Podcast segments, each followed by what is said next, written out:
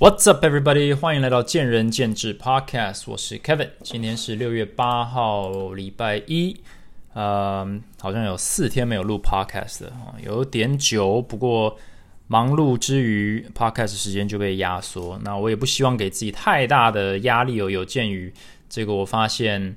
嗯，越越有那个产出的压力，我觉得内容哦就越来越的僵硬。然后，相信这也是很多。这种 podcast 啦，或者是布洛克的需要平衡的一个地方，就是你的分享热情跟你的这个产出压力的一个平衡。那过去这周真的是蛮忙的，或者是接下来几周应该也都会非常的忙碌。呃，昨天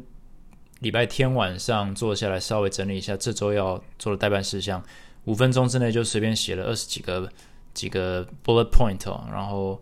就开始让我思考嘛。每次你想出来说代办事项，你一定有一个原因啊，就是说这个多急迫啦，或者是为什么要做这件事情，或者是它的 deadline、它的重要性、它的先后顺序、时间要怎么排列，它会必须要啊跟谁相关啊？需要找寻哪些员工或者哪些同业的合作，或者是时间啊？所以这些东西就是开始就是一连串的 questions。那当然在经营的过程当中，刚好呃过去这个礼拜。这个周末也是前进体验的股东会啊，一年一度啊，股东会当然就是一个被问问题的时间嘛，所以呃，最近就是在问题问题啊中打滚，就让我想到一个主题，就是呃关于问问题的这个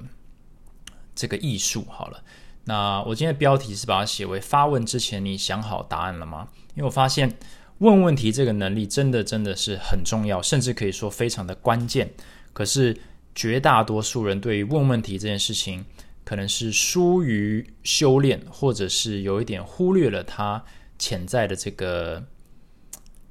这个重要性，或者是它可以帮助我们带来的一些好处。那问问题这件事情，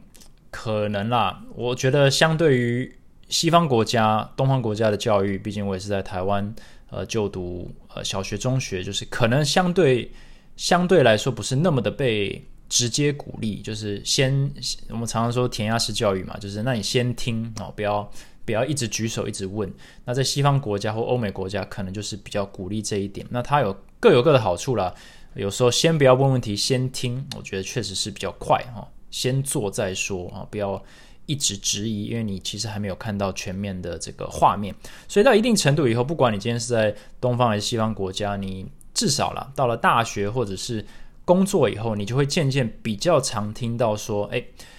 ，make sure you ask questions 啊，记得问问题。好，每一个研习或者是研讨会或者是演讲，最后一定会有 Q&A 好，一定都不是单方面的资讯的一个输出，而是希望有一些互动。所以你慢慢就会来到一个结论说：，嗯，问问题在社会运转中是一个蛮重要的事情。那我们就可以把它拿出来讨论嘛，就是。问问题干嘛那么重要？哦，那我们从社会新鲜人，你进社会，你一改过去的观念，就是诶，原来我可以问问题哦。那你就要想说，那大家干嘛一直逼着我问问题？说，诶，你今天第一天工作，记得哦，有问题问我。那当然很简单的嘛，你必须要去。观察跟吸收周边的新知识啊，这个问问题是最直接有效的一个方式。那你主动问问题，或者是被动问问题这些东西，一方面也是代表你多在乎，呃，你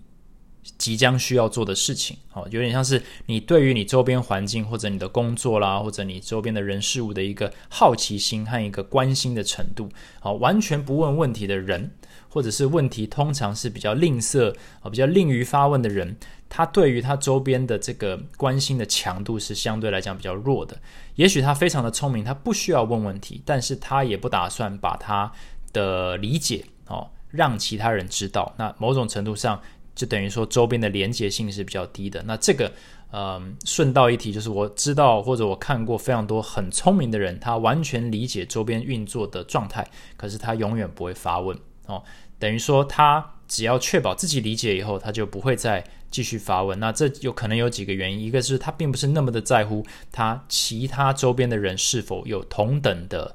认知哦，只要他自己的认知在他自己的呃，就是他自己的认知是嗯有符合到他的期望，那就那就结束。等于说，其他人如果认知有落差，他并没有很大的兴趣去了解，或者是想要去预先解决这个状况。那这个问题就是说，呃，通常你会很。OK 一阵子，因为你永远都是走在最前端，但是你会发现你周边的环境会慢慢的越来越跟不上你的认知，甚至跟你的认知会有一些落差，那这时候也会产生一些问题。所以不管你今天是否能够清楚的理解。哦，你的任务啦，你的工作啦，你是社会新鲜人，你学得非常快，我觉得还是要继续的问问题，因为从你的问题当中，你还是可以去发现说，那其他人是不是是否误解你了，或其他人是否没有跟上你的步调，那这个对你来讲也是更多资讯。总而言之，你就是可以去不断的吸收你的环境的所输出的一些资讯，然后也不断的验证，那同时也代表你关心你的周边环境。那我觉得这些加起来，对于社会新鲜人啦。或者在呃职场上是一个不错的工具啦。就算你都知道答案了，就像我刚刚问的，发问之前你已经想好答案答案了吗？也许你真的想好了，或者也许你已经知道了，but still，你还是可以问问题，你可以帮别人提问啊，你可以帮别人解答，或者是你可以验证一下别人给你的答案是不是百分之百符合。那另外，我觉得问问题有一个非常好的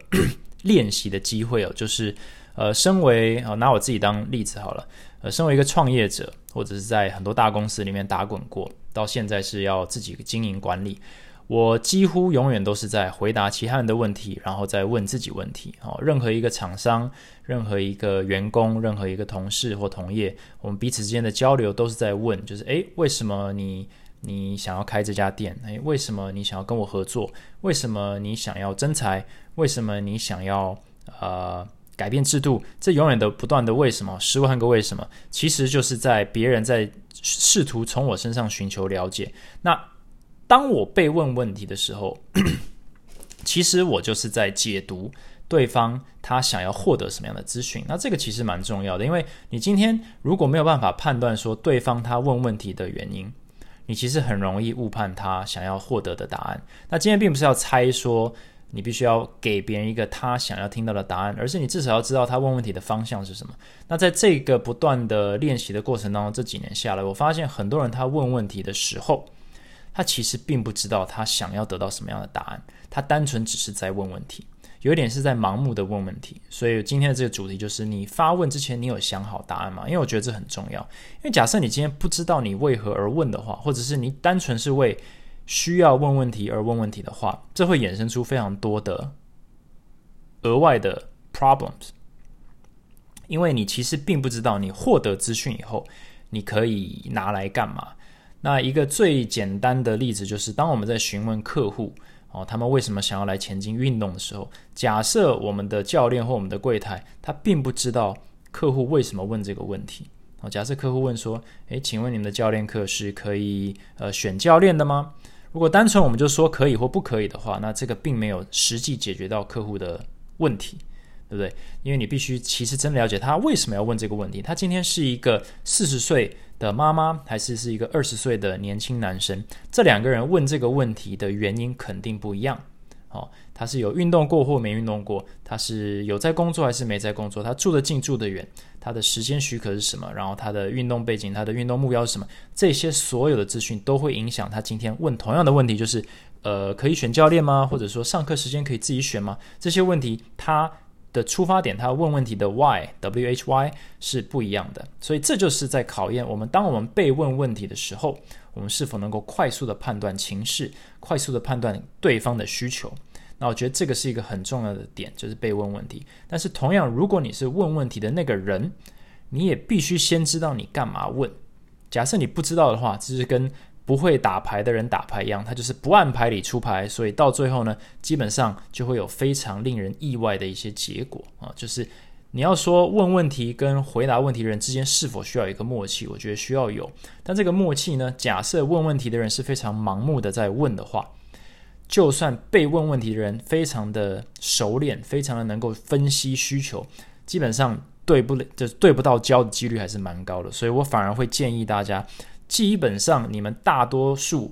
假设你不是经营者或者是老板，或者是身处于管理职的话，你需要去问别人问题的机会。其实蛮多的，所以应该先了解一下，那你问问题的原因或者不问问题的原因是什么？那嗯，问问题的原因刚刚已经提过了，就是你想要多了解状况，你有一些疑惑，你想要解除。但是它有一个潜在的风险，大家要注意的时候，就是当你在问问题的时候，如果你已经有一个答案的话，好，你还是必须给予对方或者给其他人一个回答的机会。很多人他问问题的时候，他并不会给予对方太多的时间去思考，哦，因为他自己已经心中有一个答案，所以他比较像是在寻求验证。就是我问一个问题，我知道答案是什么，所以在你回答回答出来之前，我只是会强化说你是不是就是这个意思。但是对方其实可能还没有消化完你的意思，他没有判断完你今天前来呃询问或者质疑的这个出出发点之前，他没有办法给你一个正确的回应。但是我们必须给予对方一点点时间，我们才能够找到我们真正想要听到的。我们真正想要听到的，可能不是我们自己已经想好的答案，而是对方真实的想法嘛。可是我觉得大家在沟通这一段这个过程当中，通常啊都是会直接。想要对方赶快验证自己的想法，这样子你就可以进到下一步。那下一步是什么？下一步可能就是争取权益啦，或者是吵架啦，或者是生气啦，发泄情绪。所以在这个时候，很多人在这一方面呢是没有给予呃问问题这个艺术呢足够的时间。所以当你发问之前已经想好答案的时候，你问问问别人，你要知道别人可能还没有理解你到底想要干嘛，所以你必须给他一点点时间去消化。然后消化完以后，你再去验证，那他给你的答案跟你的答案的落差是什么？然后这时候你再问下一个问题。好，那另一个很常遇到的 一个 problem 啊，至少在职场上，就是我我列了几个，就是关于问题的这些相关。第一个就是大部分的人他其实不会或者不知道怎么问问题。那我觉得我我想了一下，我说这个是。训练不够吗？就是今天我很常说，诶，社会新鲜人或者是新的教练、新的柜台不懂要问哦，然后他们就是怎样都不问问题，或者是他们只敢在特定某些人面前问问题，或者在某些特定场合上问问题，可能是线上问，或者可能只是线下问，或者他不敢在当下问，他必须要等了好几天以后才会回过头来问。那这些不会或不知道呢？我觉得一方面啦是。呃，对于问问题这件事情啊，心态上是不太的熟练或者不熟悉。这好像楼上又在施工了，所以如果嘈杂，不好意思。嗯，就是他对于问问题这件事情是不熟悉的，但我觉得这个单纯是一个舒适度的问题。你如果知道问问题的好处和它的必要性，那你就需要去练习这件事情，因为就像我刚刚一开始提到的，你可以增加你对于环境的了解。而且你可以对于环境表达关心，你可以更接轨进去你的环境。这个从任何层面来讲，在你的人际关系来讲，在你的工作表现来讲，绝对是加分。所以今天如果你是别扭啦，或者是不敢啦这些东西呢，其实你都是需要去克服，因为它有极大的好处。那还有一种就是他他他知道怎么问问题，他也知道他的问题是什么，但他不想问。啊，我就是抗拒问问题。那我觉得这个有两个可能性了，一个是。很多人他其实个性上来讲是抗拒冲突的，他觉得对方可能跟他持有不一样的意见，这个我觉得很常发生在主管或者老板身上，就是你不敢跟主管讲一些东西，或不敢跟资深前辈或同事讲一些东西，是因为你认为对方就会反对你，可是你却忘了说你必须，你并没有理解他为什么反对你，不然你就可以跟他讨论。所以当你下了一个结论，就是你认为对方的意见跟你不同，因此而不发问的时候，你其实是。避免了冲突没有错，但你只是把这个冲突埋到更后面，因为这些意见上的冲突源自于对方或两方是没有很清楚的了解彼此，或者是不愿意了解彼此，所以你如果只是避免。这一场冲突的话，那也只是把那个雪球往山下滚而已，它会越滚越大，然后到最后还是一样会成为一个问题。那另一个就是刚刚有提到，就是先入为主的心态，就是你已经假设对方的立场是什么，所以你觉得没有必要问，所以你就觉得不想问，甚至在你问问题之前，你的负面情绪已经上来。那这个我觉得也是没有太大建设性的。还有一个新人很常遇到，就是我不能问或不敢问的这种情绪，也就是说，我可能没有立场问了，就是啊，我是刚来的菜鸟，不能问那么多问题。那我觉得这某部分是尊重现有现有呃公司文化或结构。我为什么会这样说呢？也就是说，很多人哦，很多新人他是那种出生之犊不畏虎，他进来一个环境以后，他就到处发问，到处的挑战，然后有点像是冲撞型的。那这个对于在某些情况下其实不错嘛，就是你可以给。给予一些前辈啊，给予一些公司一些不同的想法，但是你还是知道自己的立场，就是你真的是彻底了解所有的游戏规则跟文化基础以后，你再去提问，我觉得这个是 OK 的。但是很多人为什么，尤其是主管或者是老板，对于不断的提问的新人会有些厌烦，是因为很多时候你只是见树不见林啊，就是刚走进去就开始对于整个森森林做出评论，那呃，对于大部分人来讲啊，这个耐心是有限的，因为大家的时间有限，尤其是呃阶级越高的人，他的时间越有限。所以，如果你是一个呃新鲜人的话，你在对于发问这件事情哦，稍微要有点艺术的地方，就是说你可以有非常好的想法，但是你可能要在呃用比较柔和的方式，先去旁敲侧击，尽可能的了解，就是呃所有的事情的始末啦，或者是所有的游戏规则的这个建立的基础啦，然后你再开始。那不断的去提问，提问好问题，因为我相信敢提问这件事情，或者愿意提问这件事情，绝对是比不会提问或不愿意提问好。只是说，它依然还是有它的美角。那也就是我可能今天讲的最后两点之一，就是你要怎么问问题，就是怎么问问题，其实一个 蛮重要的事情。因为我很常被问问题，但是当我问问题的时候，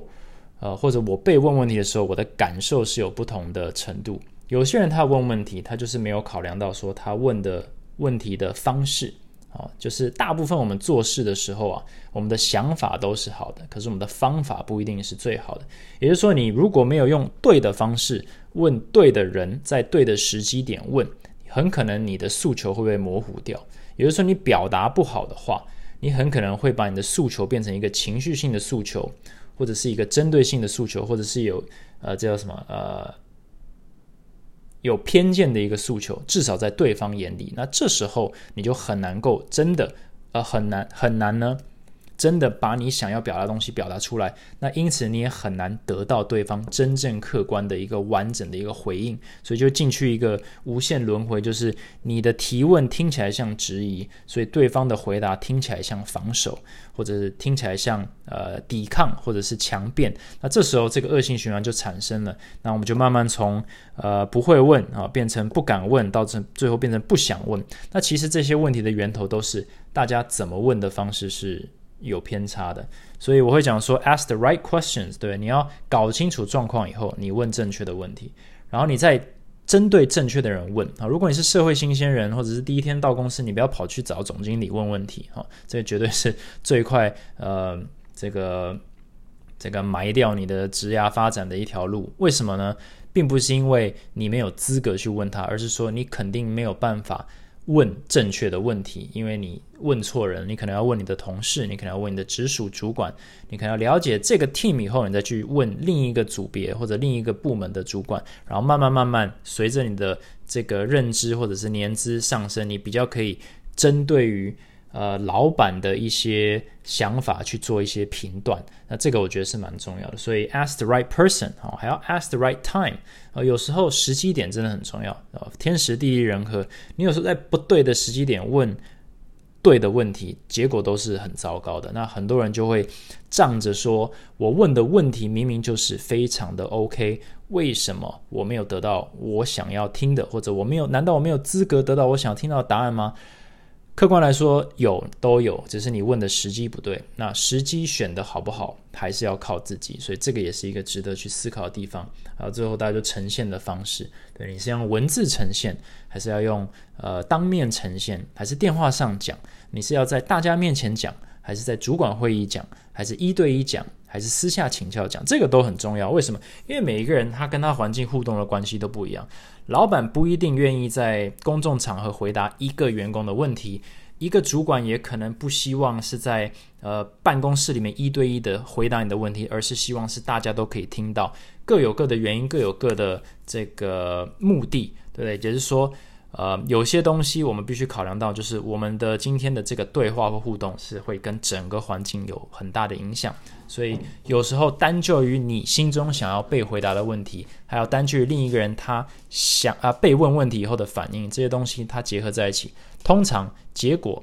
都不是那么的单纯。可是如果你没有去理解这些美角的话，你很常会得不到你想要的答案。所以你对于问问题这件事情就会开始产生一些负面的，呃，我说习惯好了，也就是说你都会针对某些人去问，而应该说你会只问某些人，因为那些人他比较不会。反弹，或者他比较不会给予你你不想要的答案，那这时候你的视野或者视线就会开始有些模糊或者是窄掉了。那另外就是你只会在某些特定的模式下问，就一定是某些事情发生了，或者某些事情影响到你了，你才会开始问。那这个也是效果有限，因为呃问问题这件事情不能够只在这些可能是负面情绪发生或者负面事件发生才才启动的，因为那个有一点进入就是。呃，解释模式，好，至少对你来说，解释模式或者是灭火模式，那最好的问题都是什么？有建设性的问题。那这也是大部分老板在做的事情，也是大部分主管希望能够被培养出来的能力，就是 constructive criticism，或者是呃建设性的这些提问啊。就是我们今天问了一个问题，就是诶，我们如何让公司更好？那这时候你提问的时候，你心中就已经有一个 idea，说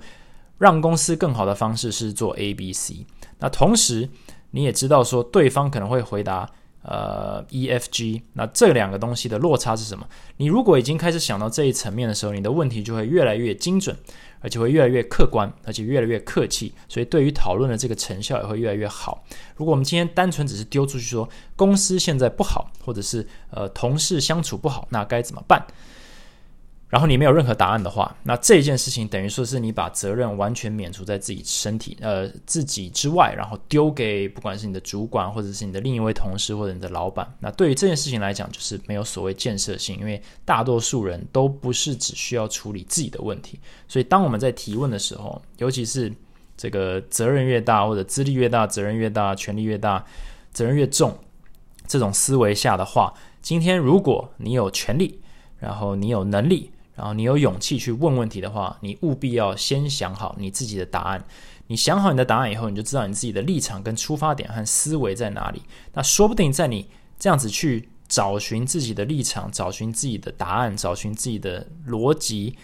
的过程当中，你就会了解对方为什么会回答这些东西，然后你可能在那之前就已经先解决掉一大部分的来回，你已经更能够同理对方的立场，然后你更能够换位思考，所以你的沟通就更顺畅。所以问问题突然间就变成一个。很有帮助的事情，而不是单纯把一个问题丢过去，就像一个深水炸弹，把把或者像踢皮球，把球踢过去，然后等对方踢回来。我们应该是在把球踢过之踢过去之前，我们就先思考说对方会怎么接，他会怎么把球丢回来，那我们该怎么接，然后为什么要这样子接？那这样子一个沟通过程，我觉得是相当有建设性的。但是在发问之前，你想好答案了吗？我觉得是一个大家值得思考的问题。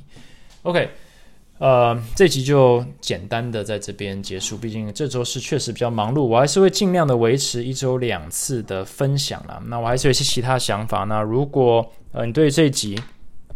有任何的这个见解或者是建议的话呢，也欢迎到 Apple Podcast 或者是 IG 呢去帮我留个言，那我们互动一下。那如果你喜欢这个内容的话，也麻烦帮我按个五颗星或者按个追踪都好。那我是前进田的 Kevin，今天是礼拜一啊，祝大家有一个愉快的一周啊！天气没有非常的好，但是就就勉强了哦，不要就是整天都在下雨就好了。All right，这一集讲到这里，我要去开会了，